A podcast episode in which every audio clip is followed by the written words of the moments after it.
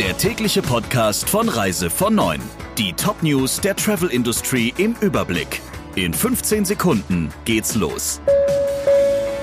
Drei-Sterne-Restaurant, Fünf-Sterne-Hotel, Sechs-Sterne-Schutz. Wenn Ihre Kunden das Beste wollen, legen Sie jetzt eins drauf. Empfehlen Sie Medical Protect Plus, das 6-Sterne-Service-Paket der URV. Jetzt informieren unter urv.de/slash Sterneschutz. Mit Ursula Lampe. Schönen guten Morgen. Mitte Oktober hatte Südafrika seine Grenzen für Touristen aus Deutschland geschlossen. Nun öffnet sich das Land wieder für Reisende aus aller Welt. Die neue Regelung wurde inzwischen auf der Internetseite der südafrikanischen Regierung bestätigt.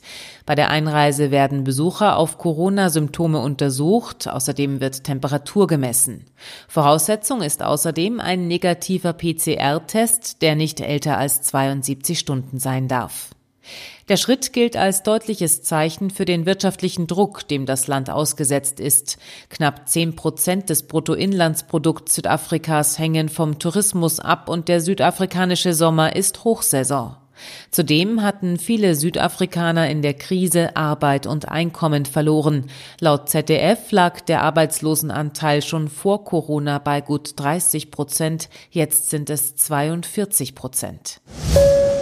Der Mietwagenbroker Sunny Cars will die Corona-Krise aus eigener Kraft überstehen. Die hohen Millionenverluste des laufenden Geschäftsjahres sollen demnach aus den Rücklagen finanziert werden, so Firmengründer Sunwald. Im Geschäftsjahr 2019-2020 verbuchte Sunny Cars insgesamt 232.000 Buchungen, einen Umsatz von 71,5 Millionen Euro. Im Vorjahr hatte der vermittelte Umsatz mit 833.000 Buchungen bei 275 Millionen Euro gelegen, also fast viermal so hoch.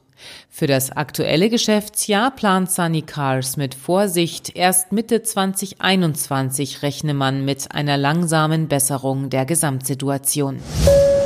Reisen ja, aber vorsichtiger. Wie eine Umfrage von Booking in 28 Ländern ergeben hat, sagte dies eine gute Mehrheit der Befragten. Die Traveler erwarten zunehmend auch mehr Leistung für ihr Geld und wollen Transparenz bei Stornierungsrichtlinien, Zahlungen und Erstattungen sowie grundsätzlich mehr Flexibilität. Gesundheit, Hygiene, Sauberkeit und Sicherheit spielen bei der Buchung von Unterkünften eine immer wichtigere Rolle. Die Hälfte der Urlauber und Geschäftsreisenden ist eher bereit, eine Unterkunft zu buchen, wenn diesbezüglich umgesetzte Richtlinien klar hervorgehoben werden. Grundsätzlich waren sich alle einig, eine Corona-Testpflicht kurz vor der Reise kann dazu beitragen, für touristische Zielgebiete das Risiko zu verringern. Nun führt Spanien zum 23. November eine solche Testpflicht für Reisende aus Risikogebieten ein. Soweit so gut, könnte man meinen. Allerdings bringt die neue Regelung aus Madrid für die Kanaren, für die in Deutschland bislang als einzige spanische Region keine Reisewarnung besteht, neues Ungemach. Denn die Kanaren hatten beschlossen, neben den PCR-Tests auch sogenannte Antigentests zuzulassen, anders als die spanische Zentralregierung. Reisebüros und Veranstalter sollten ihren Kunden deshalb besser dazu raten, zu den teureren PCR-Tests zu greifen, wenn sie nach dem 23. auf die Kanaren wollen, so der Vertriebschef von Iberostar Ackermann gegenüber dem Fachportal FVW. Bei Lufthansa rückt eine Einigung mit dem Personal immer näher. Mit dem Bodenpersonal und der Gewerkschaft Verdi hat sich die Konzernführung bereits geeinigt.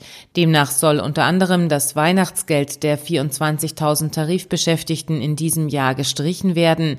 Bei der Kurzarbeit wird die Aufstockung durch den Arbeitgeber um drei Prozentpunkte reduziert.